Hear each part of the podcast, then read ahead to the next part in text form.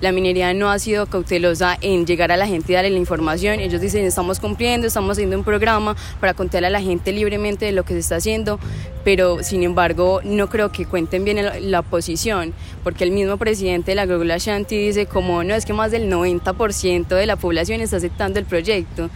Y entonces uno se va a la población como así, ¿cuál es el 90% del que me hablas?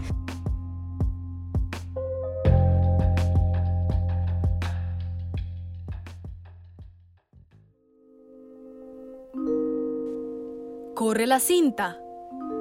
Dejamos rodar la historia completa. Segunda temporada. Jericó. Palabras de aquí y allá.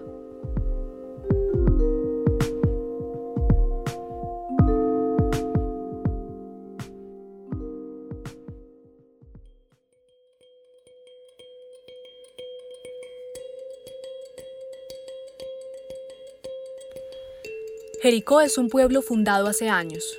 Su colonizador, Santiago Santamaría, llegó a él entre 1845 y 1850. Santa María le ofrecía a las familias de pueblos aledaños hacer parte de la creación de un nuevo lugar. La religión católica y el conservatismo eran el más importante requisito, con la promesa del desarrollo de la cultura. Hoy en día Jericó recibe a cualquier tipo de persona, el AI Festival 2020 del pasado mes de enero recibió a interesados por el arte, la literatura, las problemáticas medioambientales y el periodismo.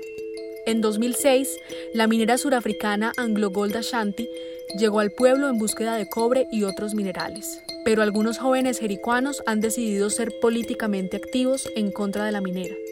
Como también una de sus misiones se ha convertido en comunicar al resto del pueblo para crear una opinión consciente. María José Cano es una joven activista de 18 años. Nació en Jericó y aunque hoy estudia en la Universidad de Antioquia, una vez se gradúe planea volver al que considera su lugar de origen. Esto fue lo que Corre la Cinta habló con ella.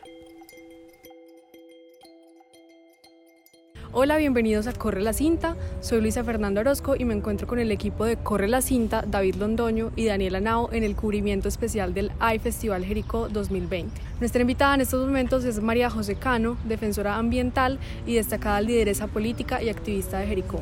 María José, bienvenida. Gracias por estar con nosotros en Corre la Cinta hoy. Muchas gracias por el espacio y muchas gracias por querer escuchar como mi versión de las cosas. Quisiéramos comenzar preguntándote cómo comenzó tu activismo por el medio ambiente, con qué comunidades trabajas, cómo funciona tu desempeño en la comunidad. Pues digamos que como que mi liderazgo como que siempre lo he tenido como muy marcado desde pequeña, como desde la escuela siempre me he categorizado como por eso y ya como cuando fui creciendo, ya como en décimo más o menos, en la Fundación Mi Sangre hice una intervención en una formación en liderazgo y ahí fue como el despertar como de algo nuevo y fue como que ya me empecé a proyectar más como en el pueblo, como que ver qué estaba pasando en el pueblo, qué problemáticas tenía y, y todo ese tema. Eh, mi población es, son los jóvenes, pues siempre he trabajado con los jóvenes y más que todo es como con mis amigos. Y cómo empezamos fue en el 2017, desde la alcaldía no se manejaba nada de ningún tema de juventudes, pues nosotros íbamos a preguntar como, bueno, aquí quién se encarga de juventudes y nadie nos sabía responder, entonces insistimos demasiado hasta que nos reunimos con el alcalde, eh, en ese entonces Jorge Pérez, y le pedimos como una coordinación de juventudes, no la puso y empezamos la activación de la plataforma de juventudes. La plataforma es un ente de la ley 1622 de jóvenes que es como hace veeduría a la administración en temas de juventud y también lanza como proyectos y agenda de jóvenes como para que ellos activen y se movilicen en, en todos estos temas. Entonces el tema álgido en este momento es la minería como en Jericó. Y yo siento que como jóvenes y toda esa movilización incluso nos hemos quedado cortos porque no hemos sabido ni siquiera qué hacer. Y, y, también por el hecho de que tampoco nos han tenido mucho en cuenta como en ese tema y sabiendo que todo este proyecto minero se va a proyectar a 40 años más y entonces a quién le va a tocar todo, pues a nosotros. Y con esta nueva administración, con el nuevo alcalde que está entrando a formar parte pues, del, del, pueblo y que han dicho que no ha tomado una posición clara, ¿cómo van a funcionar ustedes con esta plataforma? ¿Va a seguir funcionando normal o qué cambios van a haber?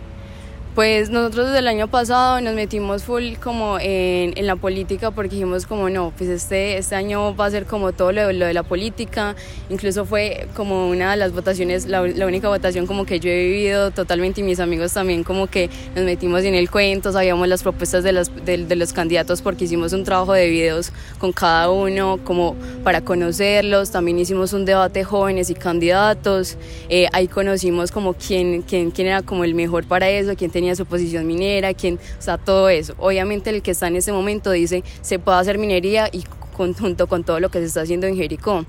Entonces el trabajo con él, pues nosotros llegamos a un acuerdo en el debate de que el que quedara íbamos a conversar como ahí mismo que llegara a ver qué íbamos a hacer. Ya tuvimos la reunión con el, con el nuevo alcalde y digamos que nos fue bien en el hecho de que se dio a todas nuestras peticiones. Entonces ya tenemos coordinación de juventudes, vamos a tener semana de juventudes y estamos haciendo un trámite legal para que nos den una casa por comodato. Es una casa que está en, en la Reserva Natural Las Nubes, es una casa que está un poco abandonada, entonces esa, toma, esa casa la vamos a tomar nosotros y la idea es desde ahí proyectar muchas cosas culturales para Jericó y también en defensa del territorio. Yo creo que no es como tampoco ceder a la administración pues porque nos sirvió bien, entonces ayudarlo como en todo eso, sino estar ahí en veeduría y decirles como bueno, entonces qué vamos a hacer, si usted está de acuerdo, entonces cómo vamos a coordinar con la juventud que es, que, que es el que va a cargar con todo eso. Sí, claro, mantenerse críticos sí. ante la administración porque no, no, no se puede ser como ante las gabelas que le den a uno. Sí, sí. Como con casas y eso. No es porque como que me sirvieron y como me dieron coordinación de juventudes y la casa, no, pues ese es el deber de ellos. Simplemente nosotros como plataforma, nuestro, como nuestro deber ahí es hacer veeduría constante de lo que esté pasando. Y aparte de eso se viene también un tema muy grande y es el Consejo de Juventudes, que eh, son las votaciones del Consejo de Juventudes a nivel nacional eh, y el Consejo de Juventudes tiene muchísima más fuerza en la administración y hace más presión. Y bueno, hablando ya un poco más sobre la minería, yo creo que hemos hablado que ha habido una gran confusión a nivel de por qué sí, por qué no, por qué apoyarla, por qué, por qué no apoyarla. Porque bajo tu perspectiva la minería, digamos, podría perjudicar ciertos aspectos de Jericó?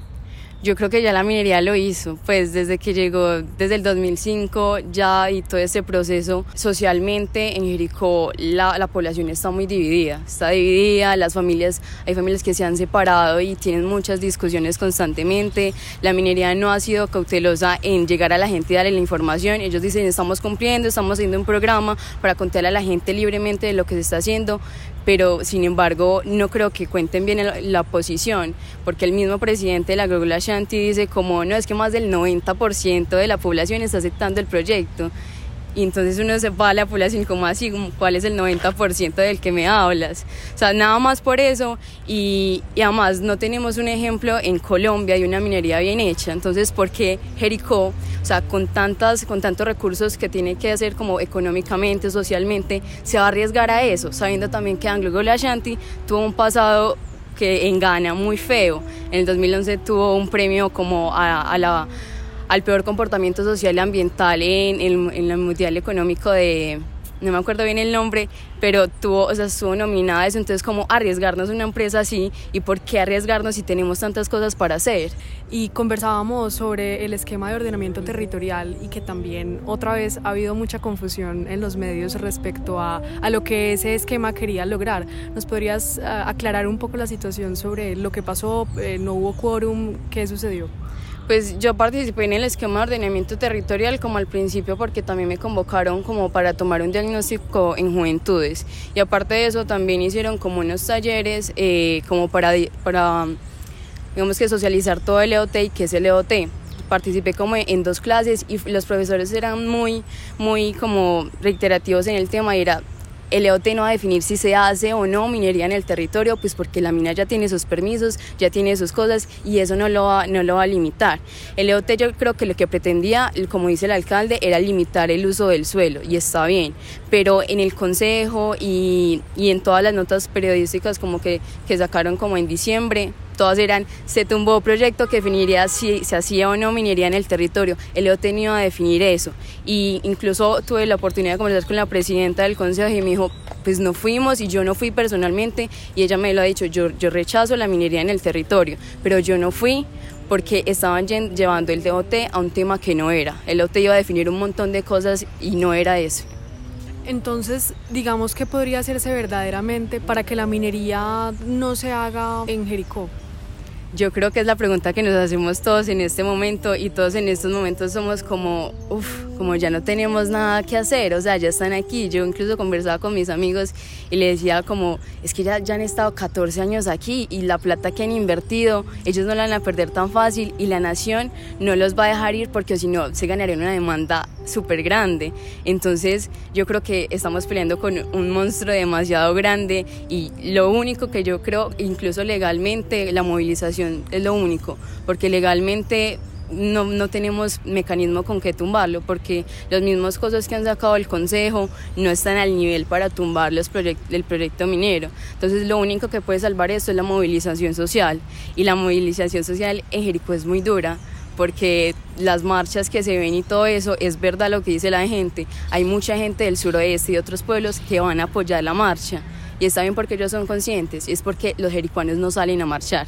Nosotros, mis amigos, somos los únicos jóvenes que salimos a marchar, y los de la mesa ambiental y otros por ahí que se, que se pegan y todo eso, pero los jericuanos que no están de acuerdo no salen a marchar, simplemente no, yo no estoy de acuerdo, pero no, yo no, yo no voy a hacer bulla ni nada de eso. O sea que nosotros pensábamos que todo este tema de la minería había desarrollado más participación ciudadana y movilización en torno a los jóvenes, pero ya nos vamos con otra, como con otra perspectiva, porque sí hemos notado, notamos en el, en el Live Festival que Jericó es un pueblo bastante, bastante particular y bastante polarizado por esta situación, pero igual es muy válido que ustedes como jóvenes se hayan movilizado a partir de esta situación. ¿Y cómo crees que esta movilización juvenil puede afectar o, digamos, transformar las perspectivas que tienen los locales de la minería y del pueblo en general y de la situación política. Yo creo que lo que nosotros podemos hacer como, como jóvenes es ir a hablarles a gente que ni siquiera va a las reuniones de la mesa ambiental, que ni siquiera va a, las reuniones de, de Anglo Ashanti, e ir a contarles lo que se está haciendo, incluso de una forma como quizás neutral para que la gente no se asuste y decirles, vea, esto es lo que cuenta el AGA y eso es lo que cuenta la mesa ambiental. Usted tome sus, sus perspectivas y mire y piense en nosotros también. Y también hablarles como a todos nosotros los jóvenes y llegar a más jóvenes porque necesitamos más fuerza y decirles, va, esto se está proyectando a 40 años y eso nos va a tocar a nosotros. O sea, toda mi vida, desde los, desde los cuatro años que llegó el agua, del AGA, pues va a girar en torno como al proyecto minero en Jericó.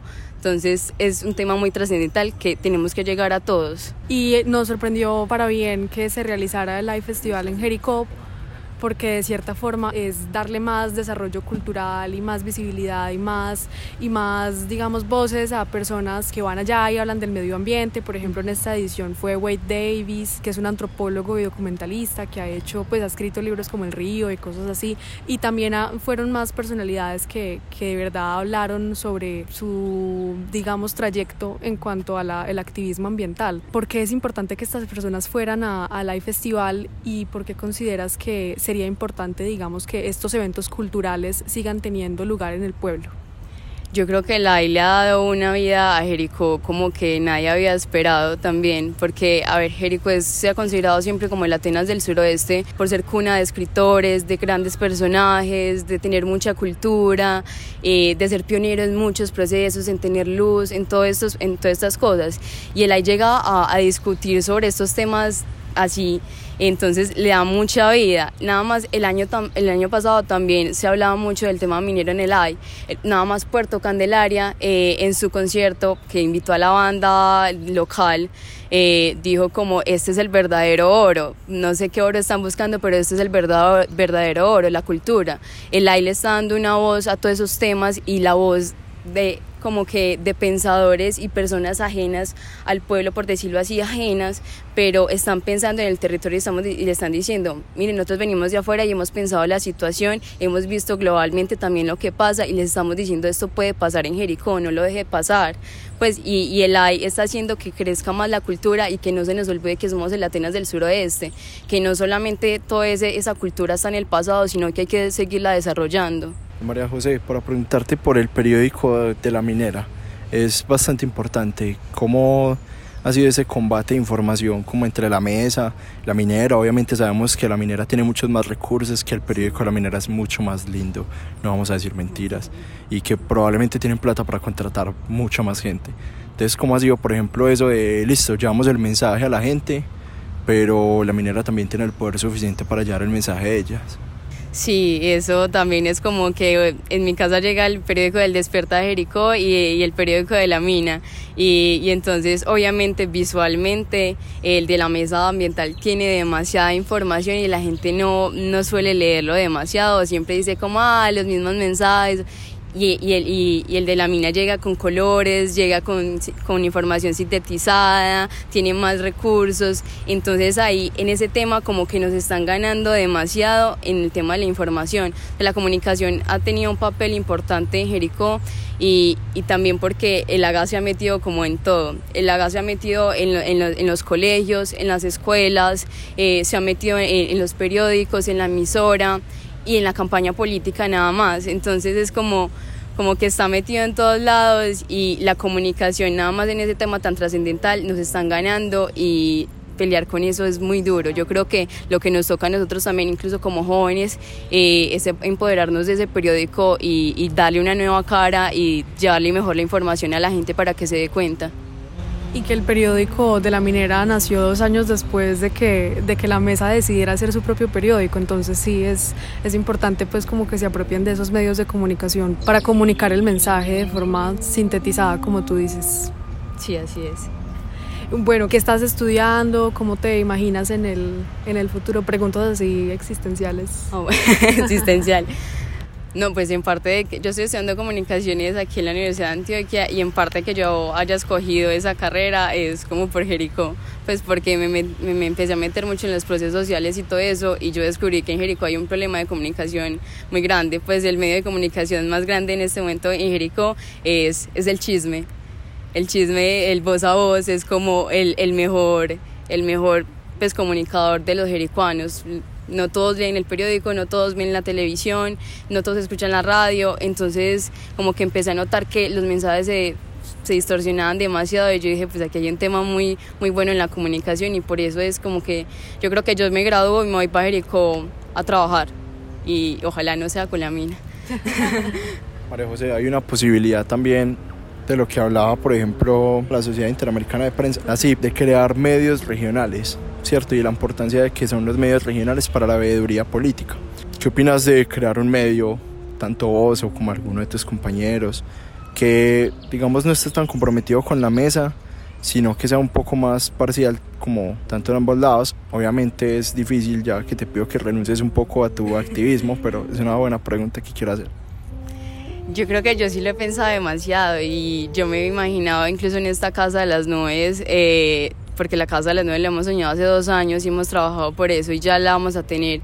Y en esa casa yo también he pensado como formar comunicadores y formar unos medios incluso en Facebook, nada más en esos medios, en un, volante, un volante donde saquemos información. Yo lo he soñado y además porque son voces diferentes a las que siempre escuchamos. En Jericó siempre opinan los mismos, siempre hablan los mismos, siempre deciden los mismos, pero si empezamos a opinar nosotros qué pasa y además con jóvenes, ideas nuevas, con perspectivas nuevas y decir como vean, nosotros también estamos aquí, estamos pensando esto sobre ese tema que están discutiendo tanto y nunca nos han preguntado qué queremos. ¿Y cuándo más o menos va a estar lista esta casa de las nubes?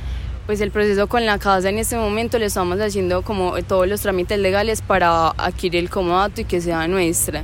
Ya lo que sigue es como reconstruirla bien porque está un poco acabada y inmediato empezar como con los talleres de culturales, talleres de fotografía, talleres como de arte, o sea, todo tipo de cosas que llenen la cultura de Jericó va a ser bienvenido de ahí. Bueno, listo, un último mensaje que quieras dar, no sé, invitando a la gente a, a Jericó, a que se enteren, a que se movilicen por por el bienestar del medio ambiente y también por la cultura en, en nuestras regiones y en nuestros pueblos pues yo los invito a que lean y que lean por parte de, de, ambos lados, como noticias, que vayan y visiten a Jericó y conozcan cuál es la tradición de Jericó, cuál, cuál es el placer de uno sentarse en la terraza de Jericó y sentirse tranquilo eh, y cómo estas problemáticas han golpeado eso, que vayan y conozcan el campo, que vayan y conozcan todo lo que tenemos aparte de ese tema que últimamente siempre se habla de Jericó, es la mina. María José, muchas gracias por estar con nosotros hoy en Corre la Cinta. Y estos fuimos Luisa Fernando Orozco y David Londoño. Gracias. Ella fue María José Cano, activista y líder política de Jericó, Antioquia. Este podcast fue realizado con el apoyo de la Red Colombiana de Periodismo Universitario y de la URBE. Corre la cinta. Dejamos rodar la historia completa.